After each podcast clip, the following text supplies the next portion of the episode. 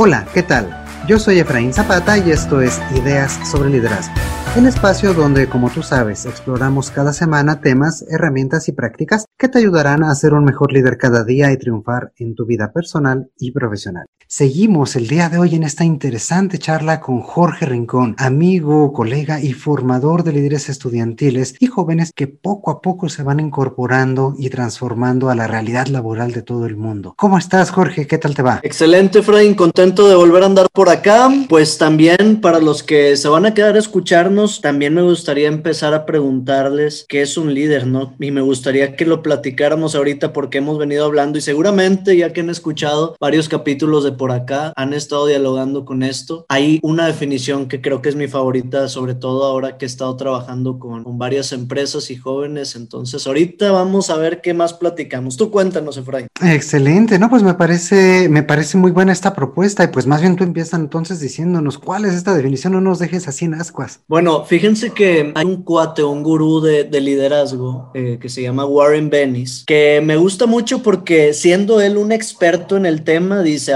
a ver, dejémonos de cosas. El liderazgo es como la belleza. Y aquí es donde varios nos agüitamos y decimos, no, pues yo se me hace que ya no entré en la categoría. Dice, es como la belleza porque es difícil de explicar, pero fácil de reconocer cuando lo ves. Más allá de que sea una definición y todo, se nota cuando alguien es un líder o es una líder, ¿no? Y en ese sentido, después de haber tenido por ahí contacto con pues muchas definiciones y teorías y lo que sea, para mí el liderazgo se resume en tres palabras. Y creo que es muy simple, pero muy contundente. Y es que un líder es una interrogante irresistible. ¿Y a qué nos referimos con una interrogante irresistible? Es una persona que cuando lo ves o cuando la ves por su forma de vivir, de hablar, de tratarte, de equilibrar su vida, de tener trabajo, pero a la vez tiene familia y a la vez cuida su físico y tiene una espiritualidad y tiene amigos y oye, te, te haces una pregunta cuando convives con esa persona. ¿Cómo le hace? ¿Qué tiene esa persona? Y eso es un líder, o sea, es alguien que sin, sin, sin la intención a veces, su propia forma de vivir o de ser nos genera una interrogante. ¿Qué tiene esa persona que no tengo yo? Porque esa persona, cuando todo va para mal, para que esté triste el asunto, cuando está en crisis todo, esa persona está sonriendo, motivando, impulsando a los otros. Porque en lugar de quejarse, agradece, porque entonces empieza a rompernos moldes la persona por su propia forma de vivir y de ser. Y, y entonces se convierte en una interrogante irresistible. No, no me puedo resistir a preguntarme qué tiene esa persona. Qué bonito, qué bonita reflexión y tienes toda la razón. Creo que pues en el liderazgo está esa parte de qué es lo que hace diferente y también esa parte aspiracional, ¿no? Si yo veo que esta persona está transmitiendo cierta emocionalidad, cierta calma aún ante la adversidad, si está transformando su enfoque, la perspectiva que tiene de las situaciones que vive, ¿qué es lo que yo tendría que estar haciendo para también poder lograr ese tipo de, de pensamiento, de mentalidad sobre todo, y creo que esto es la parte interesante del líder,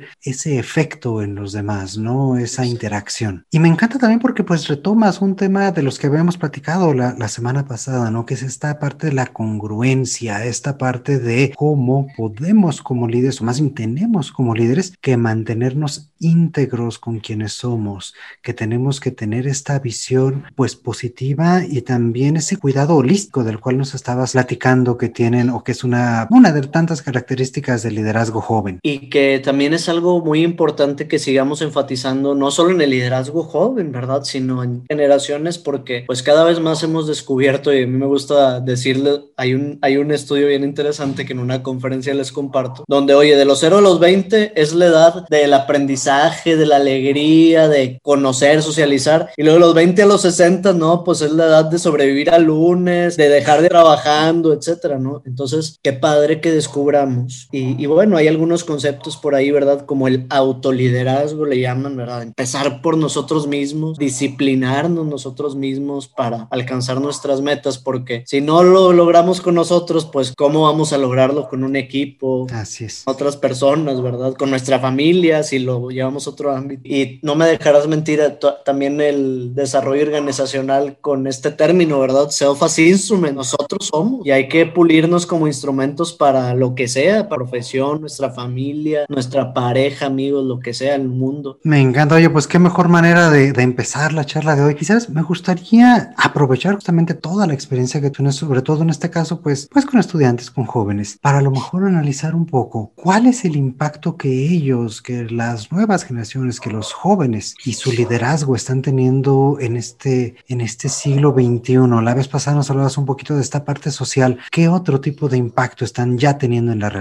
Yo creo que nos están enseñando a, a vivir más auténticamente, ¿no? Y hay un término de liderazgo por ahí también que justamente se llama así, liderazgo auténtico. Y, y lo hemos visto también a nivel redes sociales, ¿no es cierto? En las redes sociales cada vez se valora más la autenticidad, es decir, los microinfluencers están teniendo un peso importante, por decir un ejemplo. ¿Por qué? Porque se quitan toda la pompa y es, soy una persona normal compartiendo mi vida normal y queriendo incidir positivamente. Entonces, por ahí creo que esta generación cada vez más ha estado insistiendo y pidiéndonos de alguna forma que seamos auténticos. Y en ese sentido, Brené Brown incluso nos diría que seamos vulnerables. Y esto, esto llevado, este tipo de liderazgo llevado al trabajo, implica mucho. ¿Por qué? Porque nos piden ser creativos en el trabajo, pero no nos dejan ser vulnerables. Es padre decir, somos vulnerables, nos equivocamos, aceptamos errores como líderes o quiero gente perfecta aquí, etcétera. Entonces, creo que ese es uno de los empujes, además del tema social, que, que nos están poniendo la vara alta, ¿no? Seamos auténticos no el, el, líder por acá impecable, inerrable, infalible, sino pues también el que,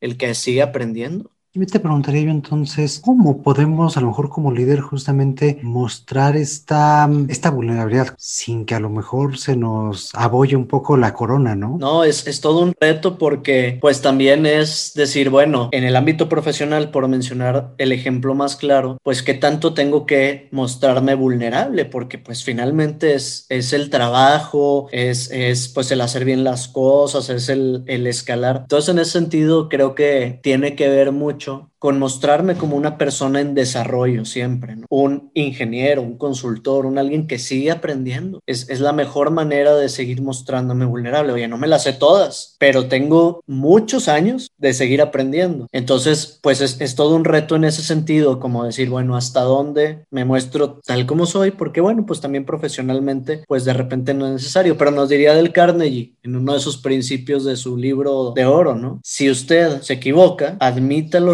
rápida y enfáticamente. Así de simple. Oye, como jefe, pues no tengo que tampoco ni, ni pedir perdón, ni oigan, es que yo me... Si usted se equivoca, admítelo rápido y enfáticamente. Oigan, esto ya se va a corregir, listo. Gracias por la paciencia conmigo, ¿verdad? Habla, habla de mucha valentía en el liderazgo eso, porque pues implica, también soy una persona en proceso. Justamente ahorita, y tú conoces también un poquito más de esta línea, una de las tendencias de liderazgo que se llama liderazgo consciente tiene que ver con el tema de propósito de vida. Cada vez más es muy importante que las personas en su quehacer profesional conozcan cuál es su propósito. Incluso en algunas entrevistas de trabajo de empresas ya preguntan eso. ¿Por qué? Porque si yo tengo claro cuál es mi propósito o el sentido de mi vida, o digo, no, no es algo escrito en piedra, es algo que, que voy también descubriendo, pero si me preguntan esto en una entrevista, oye, ¿cuál es tu propósito? ¿Por qué me lo preguntan ahí? Para ver si hace match, empata con el propósito de la organización. Estoy buscando algo, la organización también, entran los propósitos juntos y bolas, ¿verdad? Empiezan pues la, la, el quehacer, la productividad, etcétera, y la implicación laboral, sí, o sea, el sentirme motivado con mi trabajo emocionalmente. Entonces, el propósito es un tema muy vinculado al tema de liderazgo auténtico. ¿Para qué estoy yo en este mundo? No, y, y si me permites, ahí creo que incluso se da el efecto inverso. Creo que ya más jóvenes se están preguntando, ¿y cuál es el propósito de esta organización? Para ver si yo Exacto. empato y si estoy interesado en. Creo que, creo que desvalorábamos mucho tal vez, oye, esta empresa, las prestaciones y puedo hacer vida y carrera aquí, mira, para largo, pero ahora, aún esas empresas que ofrecen todos estos esquemas, la cuestión es, ¿empata con mis principios? Digo, no, no voy a mencionar así ejemplos muy explícitos, pero eso está de fondo, ¿no? La, la organización, hasta éticamente, estoy de acuerdo con lo que hace la organización y con cómo lo hace. Y pues es todo un reto también para, para las empresas nuevas, ¿no? Estoy y, es que si no, si no es congruente, si no están así, pues lo que tú decías la vez pasada, ¿no? La gente o los jóvenes no se pueden ver inspirados por una empresa que no resuena con ellos. Tan, simple como el tema ecológico, ¿no? Oye, ¿cómo ustedes cuidan la ecología aquí? Porque ese, ese tema me mueve a mí como persona. Pues es un tema muy simple que, que evidencia cómo nos están poniendo la vara alta en ese sentido, ¿no? Fíjate que ahorita escuchándote, pues honestamente la conversación gira, ha, ha girado en, en estos dos episodios. A lo mejor temas que si me preguntaran de primera instancia, a lo mejor yo no hubiera relacionado, ¿no? Liderazgo joven con todos estos temas que hemos hablado de autenticidad, de empatía, de congruencia, de valores. Y a lo mejor uno tiene mucho en la cabeza que la gente joven significa tecnología, velocidad, inmediatez, ¿no? A lo mejor, ¿qué, qué es lo que le podrías decir a la gente que, que se queda un poco en esa, en esa visión para alcanzar a ver este trasfondo tan interesante del cual nos has estado compartiendo?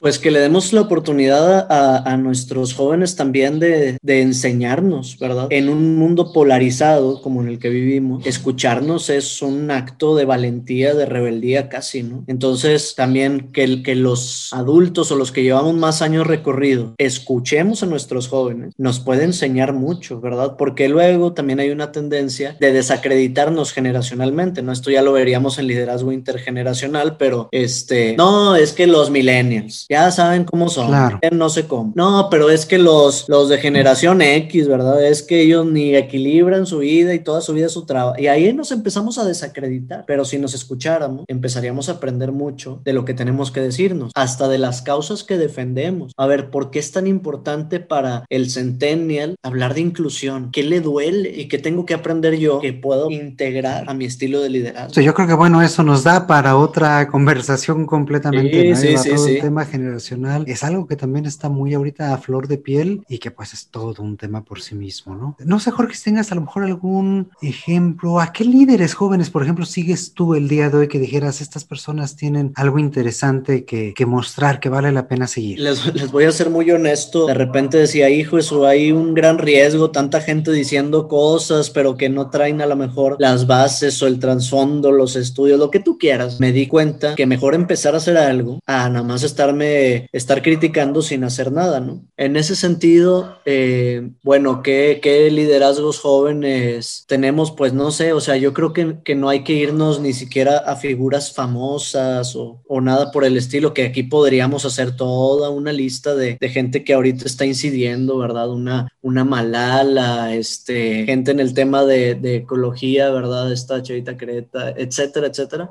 No tenemos que ser influencers para o tener que ver a liderazgos de influencers, aunque hay muchos que están incidiendo positivamente y lo están haciendo bien y hay que reconocerlo. Entonces, bueno, yo no me iría no me iría por un por un nombre en particular, simplemente lo que diría es pues demos la oportunidad de reconocer lo que otros están incidiendo y sobre todo que hagamos, hagamos equipo en el camino, porque también en nuestro liderazgo decir hay que aprenderle a otro que está haciendo cosas muy buenas en esto. Me encanta, yo me quedo con todo esto, temas de, de, humildad, de escuchar, no solamente a los jóvenes, sino pues a lo que están haciendo, lo que tú dices, los, los influencers, que yo no, yo no los hubiera pensado de esta forma, pero me gusta también cambiar ese enfoque y pues aprender, aprender yo creo que de todos lados siempre tiene que ser fundamental para cualquier líder. Totalmente. Y bueno, pues antes de irnos me gustaría hacerte una última pregunta que le estamos haciendo también a todos nuestros invitados. Okay. Y es esta, si pudieras regresar tal vez en el tiempo 5 10 años y darte a ti mismo un consejo sobre liderazgo, ¿cuál sería este? No tengas miedo y empieza ya. Creo que por mucho tiempo dudé mucho de si empezar a dar conferencias, de si empezar como que a ver, ¿será que por aquí? Y ya que empecé, no, fue increíble también. Entonces, creo que a muchos nos pasa eso. Parálisis, bueno, el análisis se convierte en parálisis, ¿no? Empezar ya y no tener miedo a, equivocarnos o a lo que digan de nosotros o a que no nos salga perfecto. Yo también soy muy perfeccionista, entonces, ya eso, empezar ya y sin miedo. Creo que necesitamos, y eso me motivó mucho a mí, ahorita lo mencionaba, eh, lo único que necesita el mal para triunfar es que los buenos no hagamos nada. Necesitamos líderes buenos, ya no necesitamos gente mediocre que se quede tibiona ahí viendo la vida. ¿no? Pues muy claro y muy contundente para cerrar este episodio del día de hoy, pues excelente. Muchísimas, muchísimas gracias una vez más, Jorge. Qué gusto compartir contigo este espacio y pues espero tener la oportunidad de tenerte de vuelta muy pronto. Para, para nuestros amigos que nos están escuchando, tal vez, ¿dónde te pueden encontrar?